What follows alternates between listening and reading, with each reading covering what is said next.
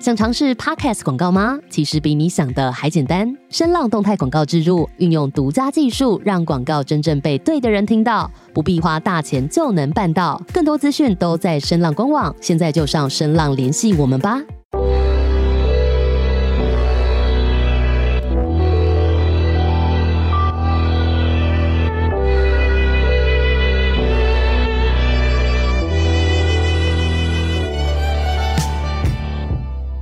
家晚安，这是酿电影的第二季 Podcast《电影酿的酒》，我是酿电影主编张彦拓。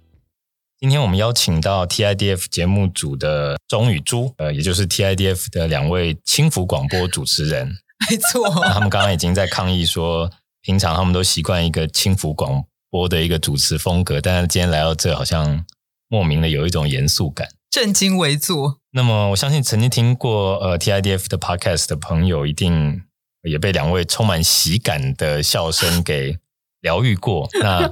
呃，你们最后一集 Podcast 更新也已经是去年的事情了嘛？对不对？没错，是有没有很怀念录音的感觉？没有啊，因为要录的，有东西要宣传啦。而且，其实我们轻浮广播的录音环境啊，就只是一个简单的指向性麦克风。是，所以今天来到一个非常正式的 Podcast 录音环境，真的是进大观园。对，所以现在我们整个人都非常的紧绷，这样子。对，等一下可以轻松一点。好，来，我们走轻松风。不瞒你们说，其实那样电影这一年多来的 Podcast 录音，也是只有现在才突然间跑到这样的地方来。之前我们也是在我们自己的办公室小房间，或者疫情那段时间是跑到我家的一个储藏室的地方，然后对着一支大大的完美麦克风就讲话。跟我们一样，那你们有吹冷气吗？有默契的时候，我们还是关起来闷一下。所以每次一集录完，然后门一打开，然后走进我家客厅，所有人就讲啊。我们也是，我们每次录完 都从桑拿间走出来，对，都觉得自己很像一颗包子，走出那个蒸笼这样。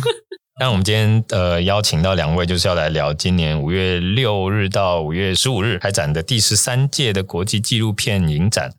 这一期的标题是“再见真实”。无论这期的标题是什么，其实我们刚刚事前在讨论的时候，更好奇的是。就是连续第二年有 TIDF 可以看，从双年展变成单年展。我算一算，你们应该是已经连续第三年在前后这个时间紧张的注意疫情的发展。现在看来开幕在即，两位的情绪还 OK 吗？就已经开始歇斯底里了。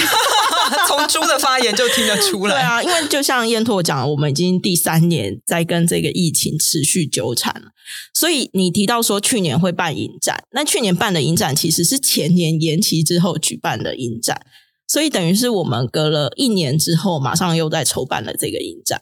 但我们还是没有脱离疫情的纠缠。对啊，就有种有完没完的感觉。对啊，而且补充朱刚刚说的，因为其实 TIDF 每一届的片数都蛮大的。就是是在一个海量的片海，一百八十八部这一次，像我们今年有一百八十八部影片，所以如果是以一年的筹备期来说的话，其实是蛮手忙脚乱。而且其实没有到一年的筹备期，因为像是今年是五月筹备嘛，但其实然后去年也是五月才刚办完，然后大家休息了一阵子，可能呃联系了一下巡回展的事情，可是又因为疫情的关系，有的又取消变成线上。就蛮多的调整，那实际开始节目开始筹备，可能是十一、十二月才比较有一个雏形出现，所以其实我觉得不到一年了，大概半年。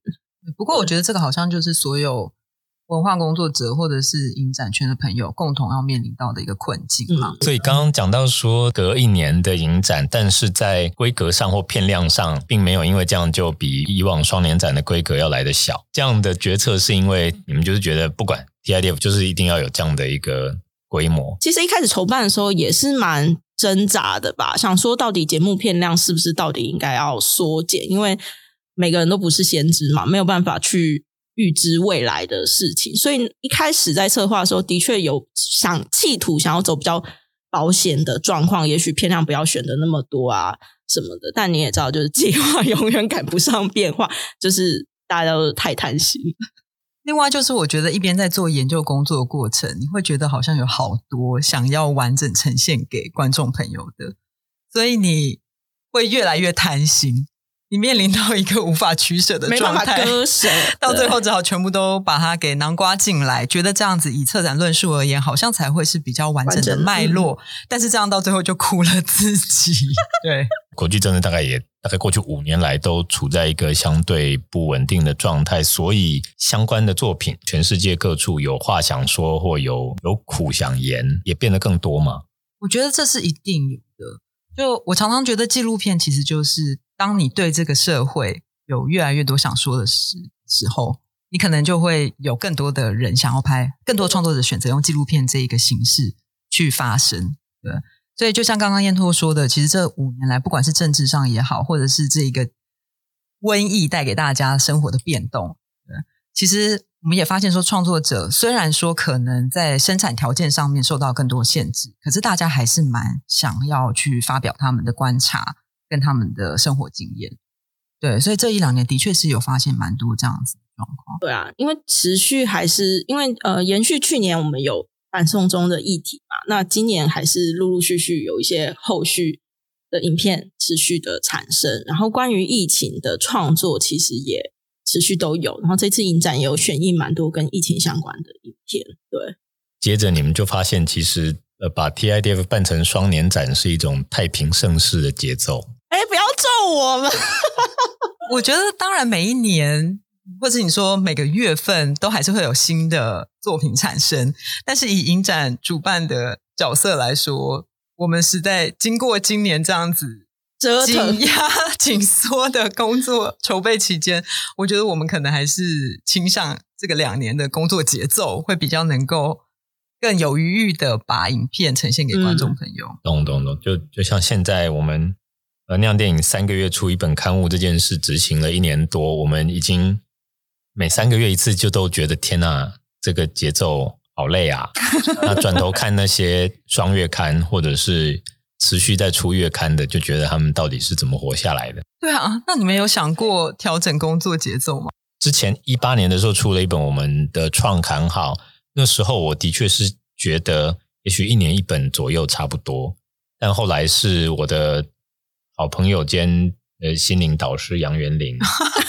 元玲给我的建议就是说，他觉得呃做纸本刊物，他觉得一季一刊是极限。这个极限指的是再拉更长的话，人家不会记得你。所以你要三个月出现一次，大家差不多还会记得说，原来这是一个有持续在出刊的的媒体。是。那如果再拉长到半年，就有一点危险了。后来我就觉得，好的，我们如果要恢复出。纸本刊物这件事就要到有办法三个月一本的时候才出手，也因为这样，所以我们拖了整整两年才觉得好，可以来试试看。这样，对，来说回 TIDF，我我我好奇的另外一个面向是，当然 TIDF 还有竞赛单元，这两个竞赛单元在过往，当然它一次都是收两年的作品，是，所以也一样，就是那这一年有因为隔一年就办的关系。作品比较少嘛？还是说我没算错的话，去年的是到二零二零年为止的作品是是这样，所以其实今年收的是二零二零到现在的，也一样是两年份的作品，可以这么说。对对，其实 TIDF 我们每年每届是有三个竞赛：亚洲视野竞赛、国际竞赛跟台湾竞赛。是，那就如同主持人刚刚提的，其实我们收的还是两年份的作品。哦，但是我们今年的收件量的确是有比往年下降。嗯那依照我们自己的观察跟推估，很有可能是因为在疫情的情况之下，其实有很多剧组没有办法正常的运作。是，尤其是如果过往都是以比较所谓 production value 比较高的这种工作方式在工作的大剧组的话，它可能更会受到疫情的影响，嗯，嗯，就变得没有办法大家群聚在一起工作。所以的确，我们收到的量是有下降的，对。但同时也因为这个疫情的关系，所以。可能比较倾向个人的创作，或者是激发出另外一种叙事方式的作品也变得不少。所以，的确，我们今年在收件上面是有发现这个量跟方向上面的一个变化。嗯，听起来今年除了在变动，但是规模没有减少。竞赛的方面反而可以看到一些新的东西。刚刚讲到两位现在最近压力仍然非常的大，工作压力很大的时候，作为。我本来要说作为 TIDF 的一份子，后来觉得不对，应该说作为一个工作人，有什么发泄的方式吗？或者是最近有没有在在用什么样的方式调整自己？有哎、欸，我跟你讲，我最近变得很就是蛮激进的，因为我最近都会被 Line 上面都会被拉进去什么股海无边啊，那些什么股票的啊，以前你就会直接封锁或删掉，我现在就会加入之后把每个一个一个踢掉，我再离开那个群。你是说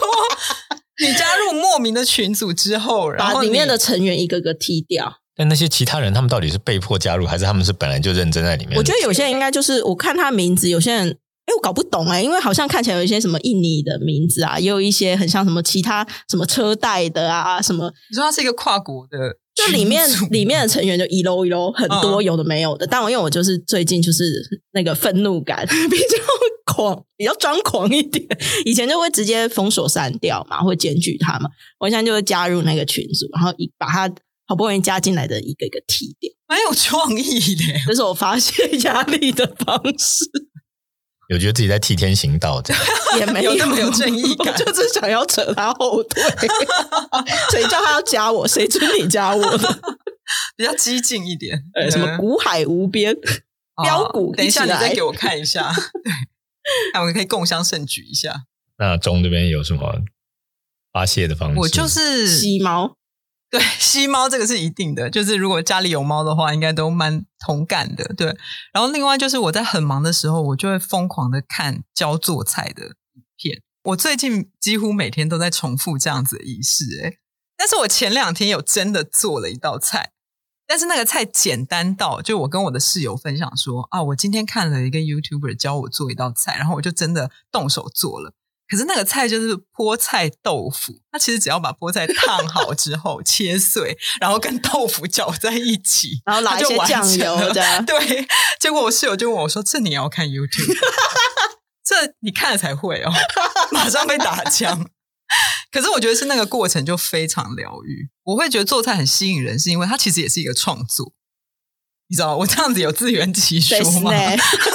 然后拍下他们做菜过程，也是一种纪录片的状态。对对对对对，其实是可以这样讲。如果你把，又如果我们 TIDF 一直希望可以去讨论纪录片的各种定义嘛，然后希望可以把这个光谱给拉宽，所以其实你放到最松。我每天晚上都在看纪录片，不用直接办一个活动，然后投影出那部片，然后前面就给大家一个餐桌跟食材，大家看着做，然后直接在前面跟着做，这感觉是一个不错的纪录片，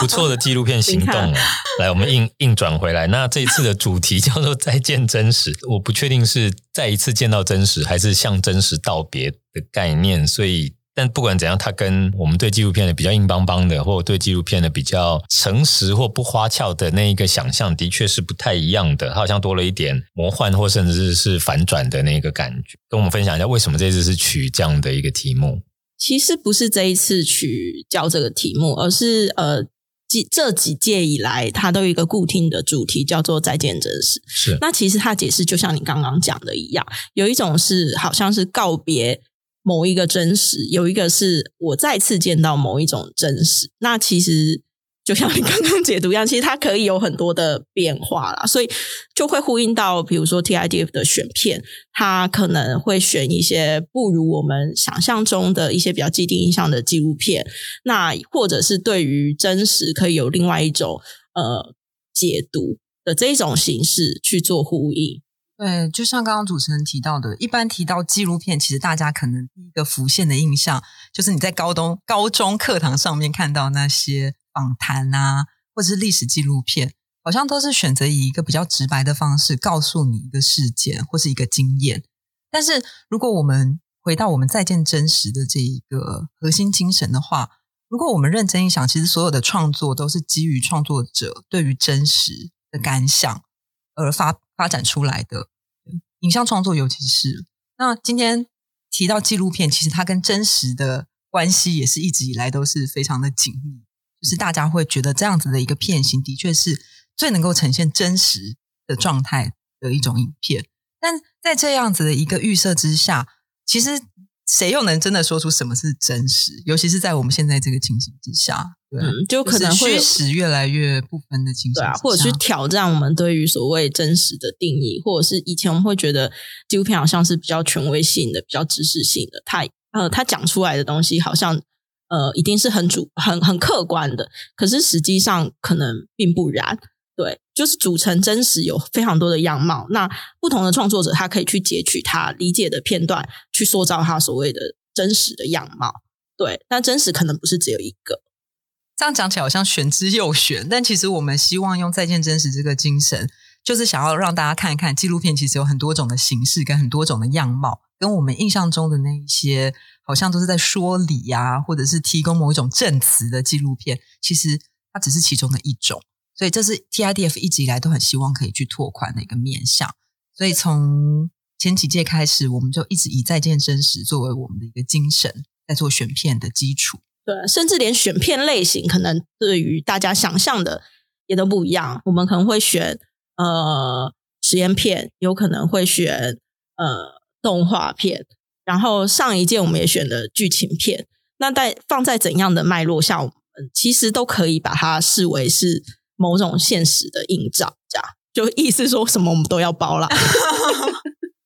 目前有稍微看的是当代风景这个单元，那这个单元的片子也都不敢说都，但我大致可以得到一种好几部好像是在用不同的形式跟角度去讲类似的事情，因为好几部都有讲到关于政府对或者说占领者对于被占领者的各种骚扰与侵略与压迫，以及那不论是用一个。从占领者的角度去看这件事，或者是或者是被压迫者的角度去看这件事情，呃，可以感觉得到这一个单元，它虽然叫做当代风景，但是它其实要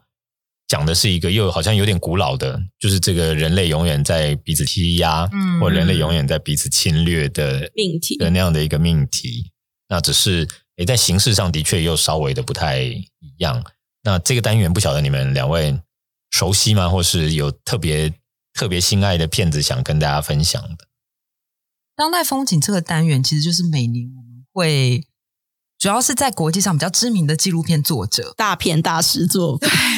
是 通常我们就会把它放到当代风景这一个单元之中。那同样像燕拓刚刚提到的，它虽然名为当代风景，但是有很多是从当代的眼光去回顾历史上面发生的事件，或者是说用当代的眼光去告诉你说，历史其实不停的在重复。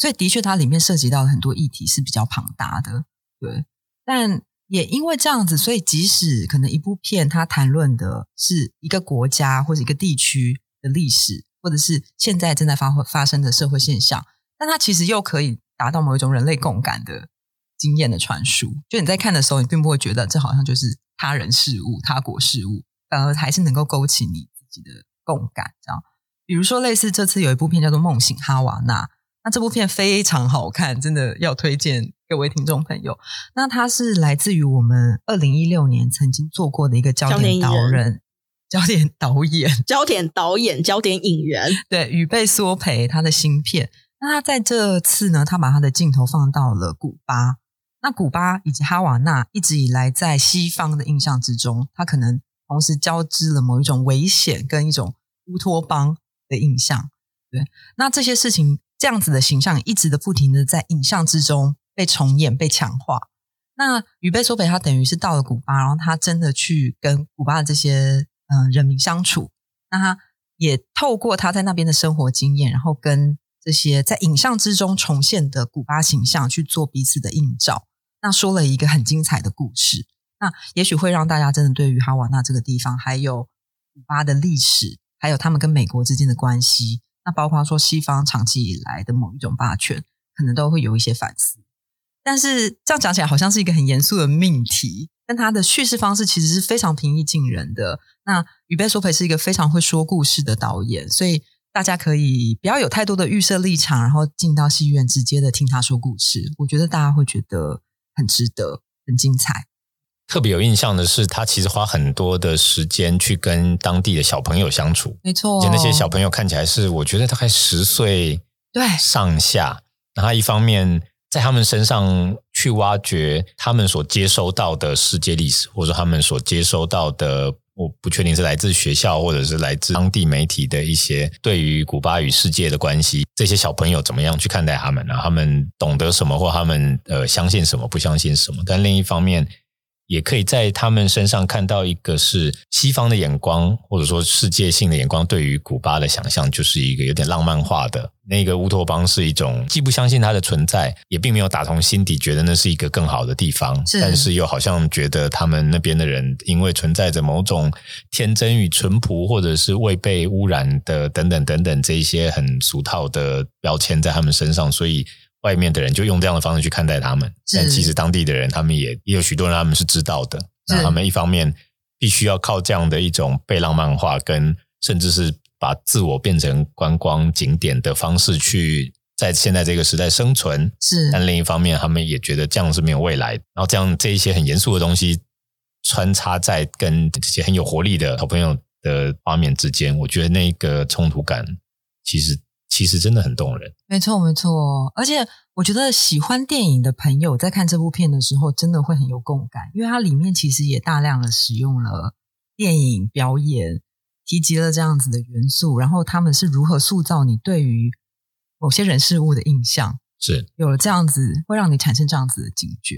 那同时之间，这里面也有一个人物，其实是来自于一个影坛大师的亲戚，那大家可以进到戏院之后。去发掘说究竟是谁呢？对，要保留到这种卖一个关子，对对对对，卖一个关子，会让你看到最后非常的惊喜。另一个让我感受到的是，在这些大师的作品里面，可以看得到大家对于影像这件事，或者对于观看这件事。似乎也都在用不太一样的方式去辩证它，没错。比如刚刚说哈瓦那里面就有呈现出，不管是古巴的媒体跟古巴的政府要给他们的人民看到的什么样的 propaganda 的东西，或者是以美国为首的的文明力量想要怎么样去塑造他们的观点。另外一部让我需要花蛮多力气去理解它，但同时又一再的感受到它对于影像的辩证的，就是我们手册上第一部的这个《光无所不在》。这是我整个单元最喜欢的一部。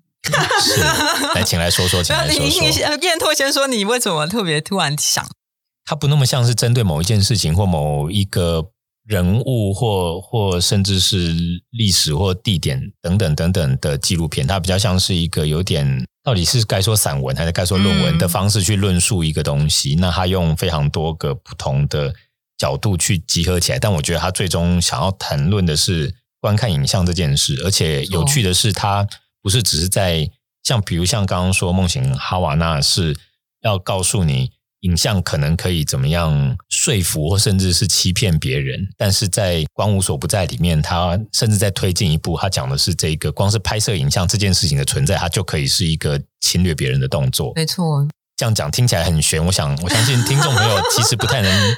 暂时不太能想象这是一部什么样的片，所以你先大概做一点介绍，这是一部什么样的片，然后我们再来讨论它的核心是什么。那我觉得燕拓刚刚非常精简的说出它的主题，其实就是观看这件事情，而且它是把观看的历史给拉出了一个脉络。其实长久以来，从很多人都会讲说，比如说摄影机其实就像武器，这中间的关系其实一直都是那么的暧昧不清，就是一直非常的纠结。甚至是更早以前，在摄影机刚发明的时候，可能大家会觉得，我如果用摄影机拍了你，你的灵魂可能就被我拿走了，等等的。所以，摄影机的形象其实一直以来，影像的生成这件事情，它仿佛都是具有侵略性的一个举动。那这个导演呢，他是美国一个很年轻的导演，那他一直以来都是 base 在巴尔的摩。那巴尔的摩其实是美国数一数二犯罪率高的城市。所以就在巴尔的摩开始发展了一个计划，是有一家民间公司，他们就让他们的无人机飞到他们的空中，然后开始用无孔不入的方式去看监视这个城市。那他们希望可以达到的效果，其实就是希望可以减少犯罪行为。对，它等于是把我们现在的所谓的隐藏摄影机这件事情拉到极大化。你其实只要是生活，你随时随地就是在这一个镜头的观看之下。那这是其中的一个，嗯，算是有点像是这个影片会触发这一个创作的一个出发点。那另外就是在巴尔的摩警方这边，他们也因为犯罪率的关系，所以他们开始把摄影机穿戴在身上。对，它其实是一种自保的行为，因为随时只要他们不管是遇到任何冲突或是开枪，他只要是启动了这一个身上的摄影机，它就是随时有呈堂证供。对，所以在这样子的一个好像罪恶的渊藪之下。摄影机或者是观看这件事情，它基本上已经成为是一种监视，但是是好像是为了大家好的某种监视。对，那这有点像是这个导演去探索出的一个出发点，但他不仅仅只是把这些事件，还有说，哎，大家的心情给记录下来，他甚至是把这个往回推，去把观看的历史，从这个影像一开始如何生成，对，可能一开始是始于，比如说我们对于动物的。运动的一个影像的记录，嗯、对对对对，相信大家都很熟悉。对，从这个摄影机还有影像观看的历史去梳理说，那我们到底人跟影像的关系是什么？那我们看到的其实就是真的吗？他问了非常多这样子的一个大灾问，但是你却不会觉得他好像是一个教科书一样那么沉闷，因为他等于也截取了非常多生活化的素材。那所谓的这个摄影机的监视这个议题，其实。虽然说巴尔的摩可能有点夸张了，但是就连比如说台湾好了，我们其实也很经常的面临到什么摄影机的监控嘛。中国也是啊，对，中国可能是更激烈的。对，所以这个议题其实对大家而言都不陌生。那我觉得这部片子真的是把这样子听起来好像很南辕北辙的他的观察，或者是对于历史的回望，把它组织的非常的好，一部非常顺畅的影片。对。在这部片里面，可以说是贴身专访了一间民间企业，但那间企业其实就是在提供警方的各种高科技的，对，就是 对对高科技的设备，那包括呃摄影机，包括电击棒，包括包括无人机上的监视等等。那关于观看的侵略性这件事情，那位老板其实他也很自豪的讲说。当一个远景身上带着摄影机，摄影机打开的时候，其实那摄影机也像是他的第二把枪，或者说那也是一个武器。因为作为在冲突现场，其实知道有摄影机的存在的话，被枪指责的人，他的其实一切的行为也会跟平常是不一样的。没错，那我觉得这一点也很有趣的，把当摄影机在拍着你的时候，你的行为会改变这件事情，因为这是一个人人都知道摄影机是怎么一回事的时代。是，于是。呃，有摄影机打开这件事，它就也又多了一层的意义。是，这的确是我在看片的时候感觉得到它的要多重辩证的一个很有趣的一个点。对，而且这部片就是层次非常的多，但是它结合的一点都不生硬。听我们讲，好像真的好像很玄妙，但真的大家进去之后就当成是听一个故事，相信大家都还是会蛮有反思的空间啊，然后可以学到很多。我觉得这个单元还有一个特别想要提的是，我们这次连放了金东元导演的之前的前作《遣返》，还有他最新的影片《第二次遣返》。那跟刚刚两部片提的不同的是，这《遣返》跟《第二次遣返》就是以非常直白的方式去记录这一群被摄者。那说的是从北韩到南韩，但是一直很想要回到北韩的一群间谍，对，一群老人家们。那他呃，金东元导演在拍。这这个计划，它等于是已经横跨了几十年了。遣返其实我们二零一六年的时候就已经有在 TIDF 放过，但我们今年知道说，原来他还有持续的去追踪这一群持续想要回家的老先生是，并且又完成了一部 旷世巨作，同样也是片长非常的长，一百一百五十六分钟的第二次遣返。对，对，他好像历时十二年去拍摄这一群被摄者。那其实这一群老伯伯。就是他居住的社区里面的的成员，然后他知道了他们的故事，然后也花了很多的时间跟他们相处，然后从中去理解，因为这群老伯伯其实他们还是很想要回北韩的，他们也并没有说因为待在南韩而转向，就是心情上有好像就想要成为南韩人，对他们来讲，他们的的认同一直都很直。然后他长期去蹲点，然后去理解这一群老伯伯他们对于国足上的的认同。那其实这这其实影片里面最真挚的还是他跟这群老伯伯相处的感情嘛，以及除了在这些所谓国足议题下可以去看到就是血肉之躯的的情感，对的情感的生活，我觉得可以让大家可可能可以更比较理解这样子的议题啦。是，虽然片长很长，但是会忍不住一直看下去。对啊，可以一直看，这是一个沉浸式的体验。对，所以希望大家还是不要错过。来，我们来聊聊台湾竞赛与台湾的片子。当然，台湾的纪录片应该也是我们的读者或观众相对熟悉一些。我自己觉得，台湾的纪录片这十年来嘛，其实要说今年在往一个越拍越好看的方向成长。那这个“好看”这个放在引号里的词。也许对我们不管是做影展或者是做评论来说，会稍微觉得嗯，但是那又不一定是我们乐见看到的情况。但是，anyways，至少对台湾的观众来说，看纪录片变得比较不是一件那么有门槛的、有门槛或者会排斥的事。呃，同样的，在这次的台湾片，有没有什么你们特别想私心想推荐的，或是特别觉得今年重磅作品大家别错过的？重磅作品就是黄信尧导演的《北疆七》啊。阿瑶导演的，对啊，其实这部片也非常的长，对，将近快要三个小时。是，据说看完完全不会觉得，据说，据说啦，因为三个小时我还没有去尝试过。对，他真的蛮需要投入，而且这次放映是在很专业的戏院里面，所以我觉得在看这些影片可以。呃，完全有不同的感受，跟我们在看阿瑶导演的剧情片，你会觉得嗯，好像不太一样，可以去看看不同面向的阿瑶导演。但其实这个影片的内容主要就是他长期蹲点，呃，在台南的北门、将军跟七股，那内容其实都是非常日常的景象，然后他逐一的去把它拼凑出来。对，那这是他蹲点了，也是将近十二年的生活记录。嗯，欢迎大家可以去见证一下。那我另外想要推的是一部短片，就跟《北疆七》刚好是呈现两个对比。那我想要推荐的是《K 的房间》这一部，有点像是介于记录跟实验之间。就像刚刚主持人提到的，现在越来越多的台湾纪录片可能都迈向一个越来越好看的方向。那这个好看可能代表是说它的叙事方式可能越来越能够轻易的被理解，但是在风格上面可能。嗯，所谓的实验的影像的尝试，可能相对的就比较少一些。那在 K 的房间这一部短片之中，它其实处理的也是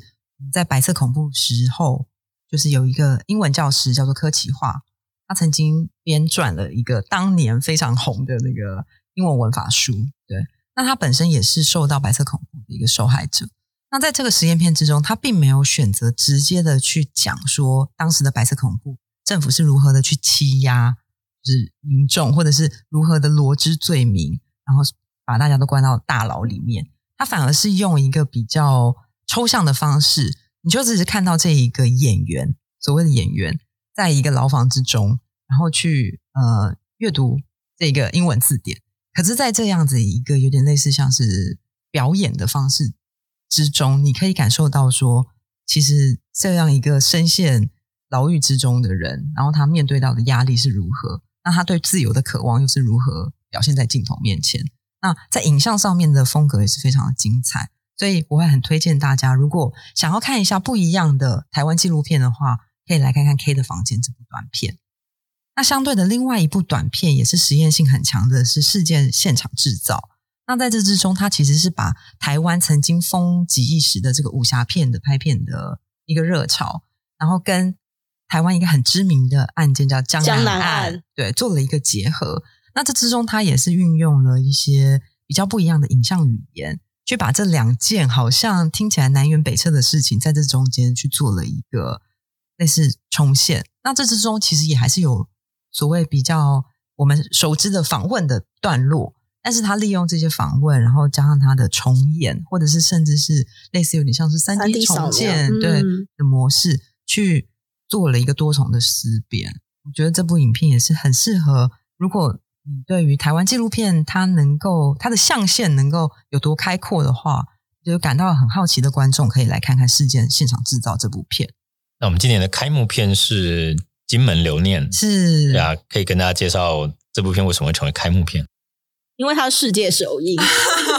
没有，这当然世界首映是一个蛮实在的考量，但同时。金门留念真的是，因为洪淳修导演一直以来都是 TIDF 的好朋友嘛，他之前的影片也曾经在 TIDF 这边展映过。首先是先他先是入围了台湾竞赛，对。那我们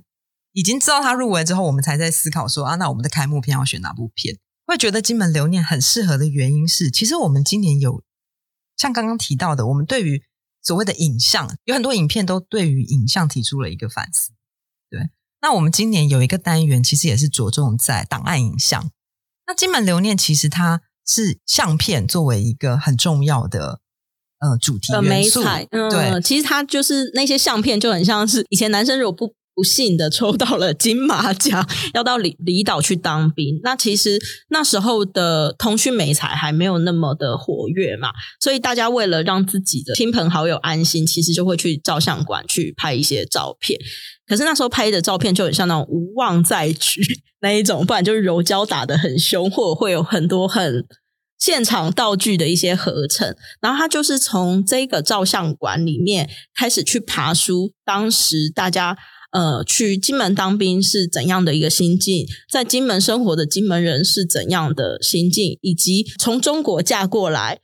金门的这些中国媳妇，他们是怎么看待这个地方的历史还有认同？所以，其实从照片这一个物件，它就延展了出来，对于台湾、中国，然后还有这中间金门、马祖这个这些复杂的情愫，对，也不是情，就是复杂的关系，还有这个历史记忆。对，但其实它的出发点都是来自于照相馆的这一些相片，所以我们觉得它也同时非常好的体现出我们今年对于影像的一些思考，那包括也呼应到了我们今年对于档案影像这个单元的一些反思，或者是一些在呃策划上面的一些概念，觉得是可以互通的，所以我们认为金门留念它可以作为一个很好的贯穿单元的影片。那同时之间，它又是世界首映嘛，然后洪承修导演的这部影片又是非常的精彩，对，而且沿袭了一贯洪承修导演幽默。的幽默风趣的的风格，所以看起来是会非常轻松，但是其实还蛮可以蛮多反思的啦。对，就是我们所谓的台湾本岛人跟金门人的一些一些历史的纠葛，对。是听起来这也是一部对于台湾应该说台澎金马独特的一个历史状态，或者真的真的。彼此的人们不一样的生命经验，那就可以作为一个在纪录片的过程里面去看到哦，它可以带给人一些什么样的不同的宿命的状态。是，也许也跟刚刚我们前面在聊那个遣返那两部，搞不好也有那么一点的像，就是大时代之下，或者是不能说是谁的对或谁的错，但是人生的航道就这么被改变了。对，但这部片又多了更多的轻松。就虽然它是处理的是听起来非常巨大的对于认同啊，对于国足啊，对历史，对对于历史的想法，但是包括他访问的方式啊，他选择的被摄者啊，嗯嗯，都很有魅力，对，都非常有魅力。然后也是说了一个非常好听的故事。看来的确值得大家的期待。没错，我也是对，也期待在 TIDF 之后，他应该也会有上映的机会。对。嗯对但是不知道之后疫情怎么样，所以大家还是要再贴一点，把握机会，把握机会。对，呃，我想讲到台湾的纪录片，当然我们刚刚会前有稍微在聊一个点，就是作为一个其实有很多故事，或者说其实有很多伤痕也好啦，过去的秘密也好啦，或是应该要更被厘清、更被讨论的，不为一般尤其年轻一代所知的历史的一个岛国来说，其实台湾的影视作品，不论是剧情片或是纪录片。尤其剧情片可能更是，就是对于挖掘我们的过去这一点，其实到最近几年，我就一直都还在一个好像才刚要起步，明明就该做了，大家都有共识，应该要多做，那但是好像还瞻前顾后，好像还在心里面呃有很多这个那个的考量，而没有办法放胆去做的一个状态。我想问的是，在不论是台湾竞赛，或者是这次整个影展的台湾影片的内容里面。两位有观察到纪录片作者们对于挖掘台湾自己的历史，或者说把台湾过去这甲子或甚至更久的，明明应该要让更多人知道，但是大家好像不一定知道的事情，更加的挖掘出来这样的一个企图心吗？我觉得一直以来好像都可以看到有这样子的现象。那更常看到的是，也许透过一个人物故事去把从个人。投放出来的一个更巨大的历史，嗯，我觉得这样子的手法是很经常的出现在台湾的纪录片之中。那包括我们这一次，也许有一些观众朋友也已经看过的《绿色牢笼》，它这次也是台湾竞赛的入围片之一。那在《绿色牢笼》之中，其实这一段历史，也就是那个时候有很多的台湾人因为是还在日本的殖民时期，那他们是到了冲绳去做，对，去做苦工吗？矿工？矿工？对，去挖矿。在我们看到绿色牢笼之前，其实这段历史也是鲜为人知。但是其实它的确也是算是某一个台湾过去被殖民的伤痕的一部分。对，那绿色牢笼等于是透过这样的一个阿嬷，就是里面访问到了一个在那一个时期到冲绳去生活，跟着他，因为他的爸爸到冲绳去做矿工，所以他至今留在那边。那他对自己的国族认同也好，还有对于这段历史也好，可能也产生了很多的质疑吧。对，那。在看到绿色牢笼之前，其实大家是不知道说，也许有这样子的一段过去。那纪录片等于就做了一个很好的媒介，去把这样的历史给呈现出来。对，而且像刚刚提到的，可能剧情片上面，它也许还是会有一些分寸的拿捏，或者是主要还是以剧情的推进为主，所以比较没有办法那么完整、淋漓尽致的去把这段历史给表达出来。但在纪录片里面，这件事可能就可以更成为一个聚焦的重点所在。嗯而且，就像刚刚中所提的，其实我觉得现在纪台湾的纪录片成长，其实我觉得蛮成熟的。那对于过去历史的爬书也有，然后对于形式上的创作，其实现在也充满了蛮多变化。其实就像刚刚呃中讲的事件现场制造跟呃 K 的房间，其实他们就也有投射一些历史的记忆内容，然后又有呃电影风格形式上的。呈现对，尤其是有比较新一代的年轻创作者，会发现他们可能对于影像的思考，以及比较跟以往传统的纪录片不一样。那他们会还是希望可以去回顾自己的历史，回顾这个国家的历史，但是他们在呈现上可能并不会那么死板的去做资料的爬梳，而是在影像语言上面有更多元的可能性。像除了台湾竞赛之外，其实我们这次在记忆单元。就我们有一个单元叫记录记忆，就是刚刚提到的，今年着重在档案影像的这个单元，有一部短片叫做《短短的历史》，其实就来自于一个很年轻的台湾创作者，叫做徐璐。那徐璐他现在是在美国读书。那短短的历史，它其实真的就是用三分钟这样子一个短短的时间，去把台湾历经日本的殖民，然后包括后来国民政府来台，那台湾跟美国之间的关系，做了一个。非常简单有力的拟人化的叙事，对，很像在讲一个童书。对对对，它其实是在一个非常童趣的叙事之下，但同时之间，它也兼顾了所谓胶卷的实验上，他希望可以去探索这个美彩的一个意图。所以，我觉得徐璐是一个很好的例子哦，就是他等于是一个非常年轻的眼光去看待台湾一直以来某一种切身为民的状态，但同时对我们新一代而言，他可能。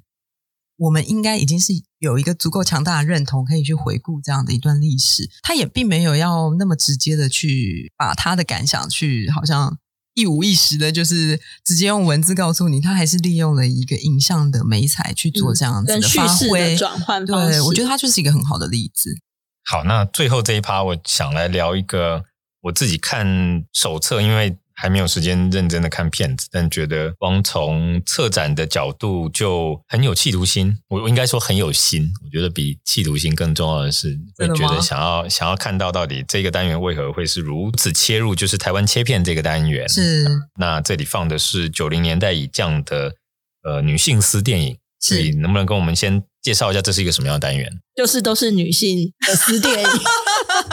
有奖跟没奖一样。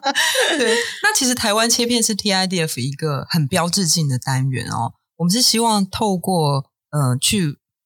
回看台湾纪录片史上面的不同时期的作品，嗯，不同时期不同面貌的作品。对，那希望可以去为台湾纪录片开展出不同的讨论空间。那我们过去曾经做过的有包括绿色小组啊，一九六零的实验片啊，对，还有原住民族单元，对。那今年我们就决定要做这个女性创作者的单元。那先说明一下为什么会是一九九零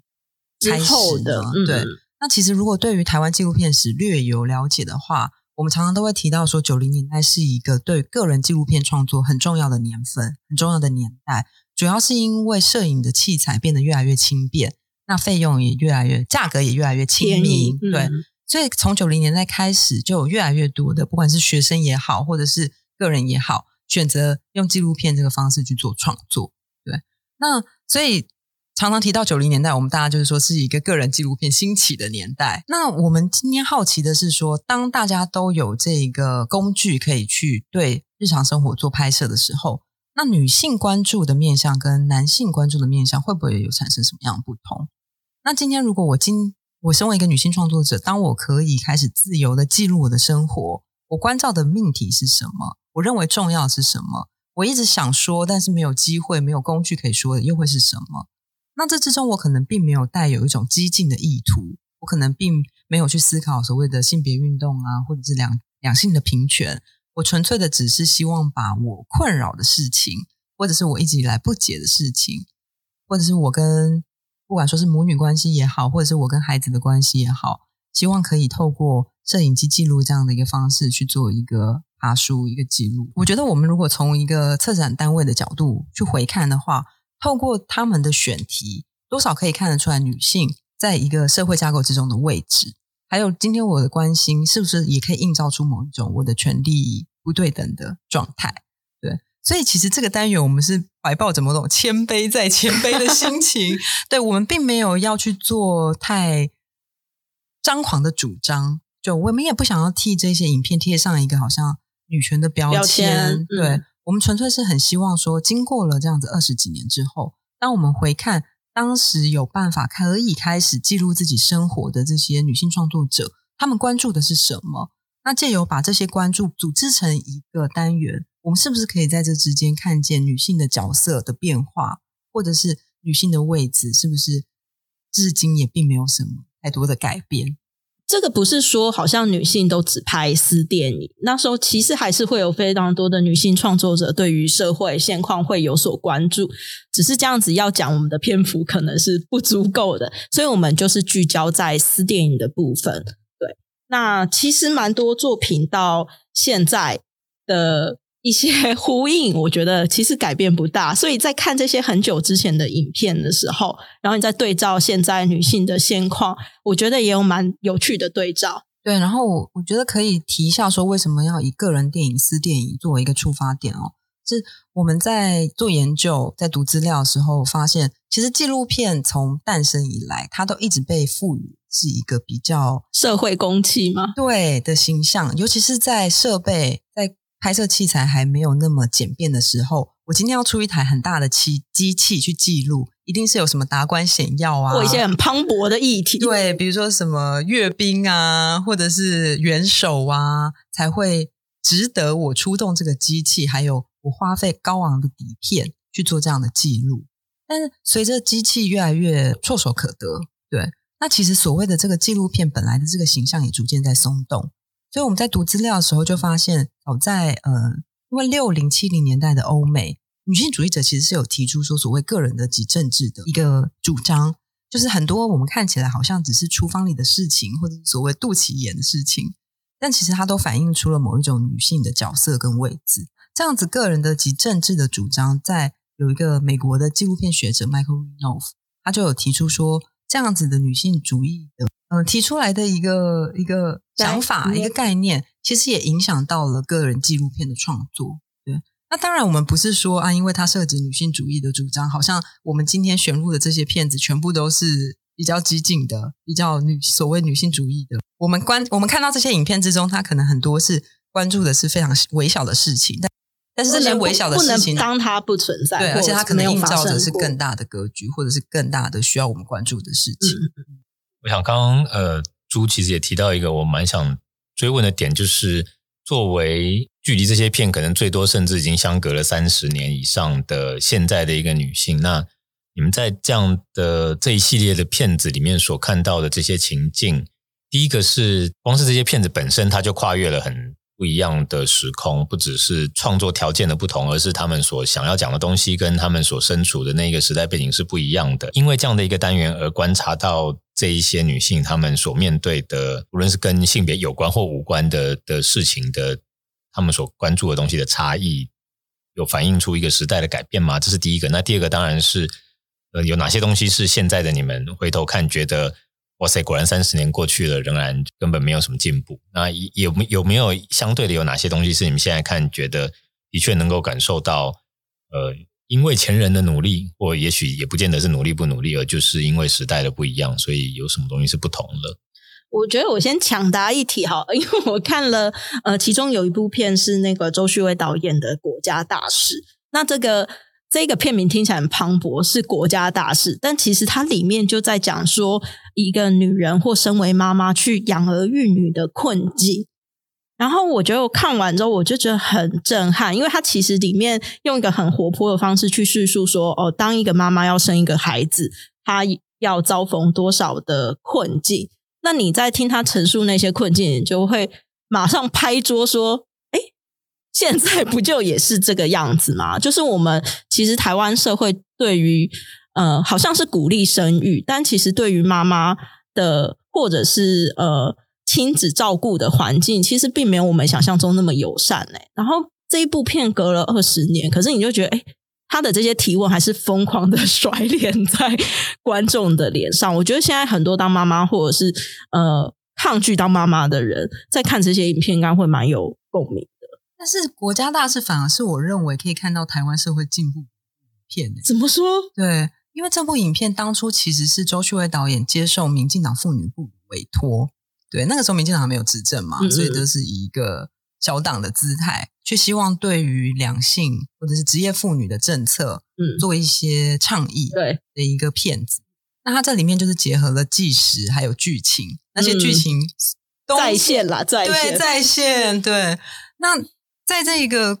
他那个时候，他在片中呈现的一些状况，反而是会让我觉得我们现在其实是有稍微的被。改变的有吗？对，当然，所谓的母职这件事情，尤其是职业妇女，还是非常的辛苦。嗯嗯，这个东西还是你在看这个片子的时候，即使我们现在没有小孩，但是你想到你职业妇女的妈妈，你都会觉得啊，这个情况还是一样的。嗯，但是包括说他提到的，比如说里面最简单的，好，比如说他推娃娃车，对对对，那他在非常不平的路面或者是骑楼，非常的难以通行。可是像这个，我就觉得我们其实是有意识的在做一个都市空间的改造。我反而觉得它是，是天龙国吧，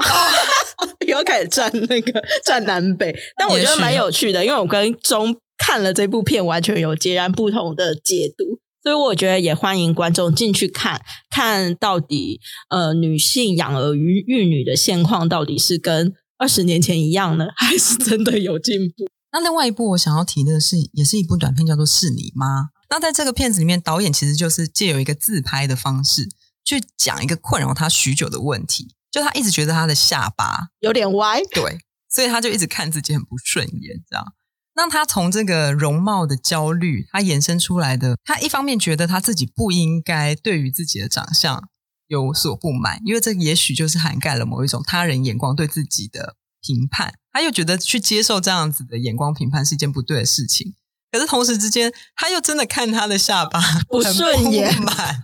所以他最后是决定他去做了这样子矫正，对，矫正手术。嗯。那在这之中，我觉得其实不仅是女性啦，包括很多生理男性，就同样你都会有对于自己身体的焦虑，对于自己容貌的焦虑。那你同时之间，你也会陷入某种两难，就是外界对我的眼光，以及我到底是因为外人这么认为，还是我真的自己。就这么认为，还是我觉得别人满意这样认为我，所以我就有很多这样子的苦恼在。嗯。那除了是他自己对于自己下巴的困扰之外，他也延伸出去，比如说他问到一些他的朋友是脸上有比较明显的痣的，对，或者是对于自己的乳房觉得很困扰，觉得它是一个累赘的。我觉得这样子的一个身体经验是很多女性在成长过程之中会很有感的一个部分。那这个，即使说是你妈已经是两千零两千一零年的作品，那十几年过去，我觉得这个东西其实依旧还是存在的。尤其可能女性又承受了更大的压力，不得不说。那另外说到有改变的，其实在这个单元里面，其实就有一个非常知名的作品叫做《日常对话》，其实它是。我觉得应该蛮多人都看过日常对话，可是我觉得我也我自己个人啦，可以很明显的感觉到这部片自从播映以来，一些对于性别上的看法或者是评论，才有慢慢打开可以讨论的空间。对，所以虽然这部片可能很多呃听众都已经看过了，但在这个单元里面，还是把这部片选进去。那刚刚主持人其实有问到我们，因为其实我们两位也是女性嘛，所以在看这些作品的时候，哦、我觉得的确也是会有一些投射或者是一些共感的地方。啊、那我必须要说，我们在做这个研究的过程之中，真的看了非常多相同主题不停的出现，嗯嗯嗯、比如说母女关系，比如说生子。嗯，对，产子的经验，还有甚至连女性的经期，对。但在这样子重复出现母题之中，有一部片的出现让我非常的惊喜，就是《女儿潮》。对，那《女儿潮》这部影片是其实很久很久都没有被放过，因为它当初其实只是导演在南艺大的一个作品。对，那除了《女儿潮》之外，其实他还有另外一部前作叫做《梦》，也是他学生时期的影片。那我们这次会一起做放映。那《女儿潮》在这里面呢，其实他提到就是。他跟他当时的女朋友，还有他的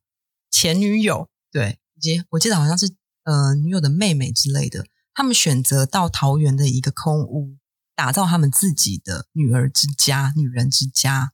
那你在看了很多影片之中呈现的某一种异性恋的婚姻关系啊，或者是呃身为母亲，然后对于生产或是对于跟先生之间的各种纠葛。我觉得《女儿潮》是完全呈现了另外一个有点像是九零年代的拉子圈的样貌。那那个性别运动一直到现在，我们台湾的等于说现在已经婚姻平权的情况之下，你再重新去看待这样的一部影片，我觉得又会是另外一个完全不同的角度，跟可以跟现在做一个对照。对，我在看《女儿潮》，我在发现这部片的时候，我觉得整个人是非常惊喜的。那那个时候是觉得说一定要把它纳入这一个单元之中，因为它等于也是呈现了。所谓的女性经验，简单的四个字，可是它其实可以囊括了各式各样的女性。就是你的女性不是我的女性，对。即使我们今天在场有我跟朱两位女性，可是我们的情感经验、身体经验是截然不同的。那也是这个单元非常希望可以强调的一件事情。所以，虽然说我刚刚讲到看了很多，好像母女关系啊，或是产子啊，但是我们是很希望可以在做策划的时候达到一个平衡。虽然说很难囊括各式各样的经验，但是希望可以尽量的去把这个中间的多元性跟异质性给呈现出来。好，我个人要补充的是，在这次的单元，我也看到一个老朋友，就是二零一八年呃女性影展的金奖得主是《乡愁余巷》，是就是陈以竹的《乡愁余巷》。那那时候那一年，因为我是女性影展的初选评审，所以呃也是在那个阶段就看了那部片。那后来也跟呃，也邀请以竹来酿电影，他也成为我们的重要的作者之一。很高兴你们又把这部片挖出来，让他有机会在大荧幕上被看到。我觉得创作者在拍这一部片的时候，跟观众之间的距离或者某种信任感，那个东西是很出色的。没错，对，因为当然这这是一部讲自己的故事的片子，或者这是一个所谓的反身性的纪录片，但是。他用很多元的素材的技巧，但是又用一个，我想是他在梳梳理自己的生命经验的方式去拍这部片，这样没错没错，所以也非常推荐给呃酿电影的听众朋友这部《乡愁余巷》。是，那另外想要补充的是，台湾切片单元今年有一个比较不一样的做法，是我们有跟另外一位策展人合作，那我们。合作的策展人叫做吴子安，子安，那他本身也是一个影片创作者。我们跟子安合作的这一个算是平行单元吧，叫做台湾女性实验电影切片。那回归到我们刚刚讲的，其实所谓的女性经验，它可能是非常包罗万象的。那呈现这个所谓女性经验的形式跟手法，也其实是可以很不一样的。所以我们希望除了所谓很本格派的纪录片之外，也能够看到更多实验电影的作者，他们是怎么把他们的经验转化，透过不管是胶卷的实验啊，或者是媒材的探索啊，能够把他们的经历给表现出来。那在这个短片集之中，他可能没有那么明确的叙事，或是没有那么明确的主张，可是在这之中，你还是可以看到一个很好的用影像去把个人经验去做转化的一个尝试。嗯，那我们很希望说，在两相对照之下，可以让大家。对于所谓经验的多元性，还有表达手法的多元性，都能够有所体认。所以这次也很欢迎大家能够来看这个女性实验电影切片的短片集。那在这个短片集之后，我们也会有一场延伸座谈。那请到其中的非常多的实验电影作者，包括这个节目的策展人吴子安，还有稍早的时候有提到的徐璐，对，那还有另外的许成竹跟曾丽俊、嗯、这两个非常杰出的年轻的女性实验电影创作者，可以到现场来跟我们一起聊聊。对，那这个单元除了这一场延伸座谈之外，另外还会有一场女性影像论坛。对，那会请到我们影视厅中心的执行长王君琪老师来作为主持人。对，那另外也会请到三位的导演，包括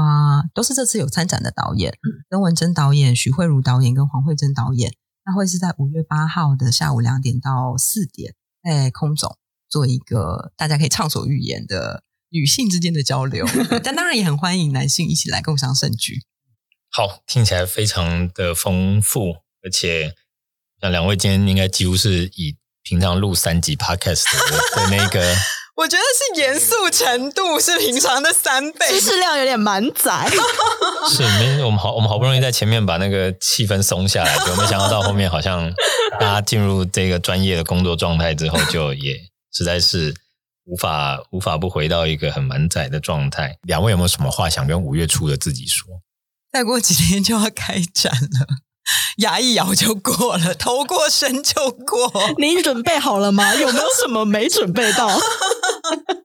对，那提到说观啊，听众朋友听到的时候已经是要开展了嘛？那那个时候我们应该是会非常忙于映后 Q&A 的准备工作。嗯，因为虽然说因为疫情的关系，国外的影人都没办法来到台湾，但我们这次还是用尽全力的用一些线上通讯软体。希望可以在放映之后直接的 call out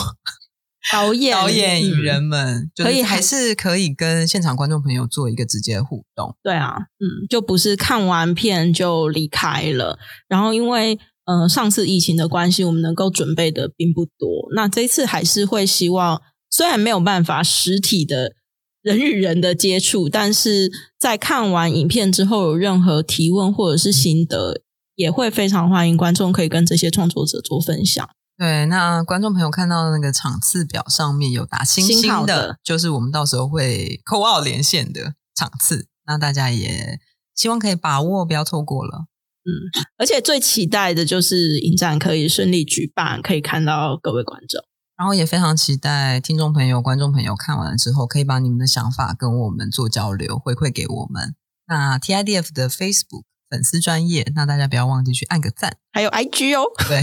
最后尽责的宣传一下，这样。我也得宣传一下酿电影的第八期，呃，登录迷惑俱乐部也有这次 TIDF 的文章。那同样的呢，呃，大家也可以在我们的刊物里面看到，我们跟 TIDF 理论上应该要是每两年，但是最近是一个每年合作的一个状态，所以期待我们。呃，继续可以邀请到两位来上节目，来再跟我们聊呃一届又一届的 TIFDF 的策展。最后呢，我们节目收尾呢，呃，酿电影的电影酿的酒的 Podcast 有个我们新的仪式，就是我们都要邀请我们的来宾来为我们念一段十分动人的文字。也许我们就请钟来为我们念这一段话，跟大家说晚安。那条流明五十度的隧道。有一种接近于无声的窒息，我们都还没准备好面对紧接而来的生活、生命，但时间还是不停的奔逃。我们都精疲力竭的狂奔，逃跑是没有关系的，偶尔喘口气，背离真实也无所谓。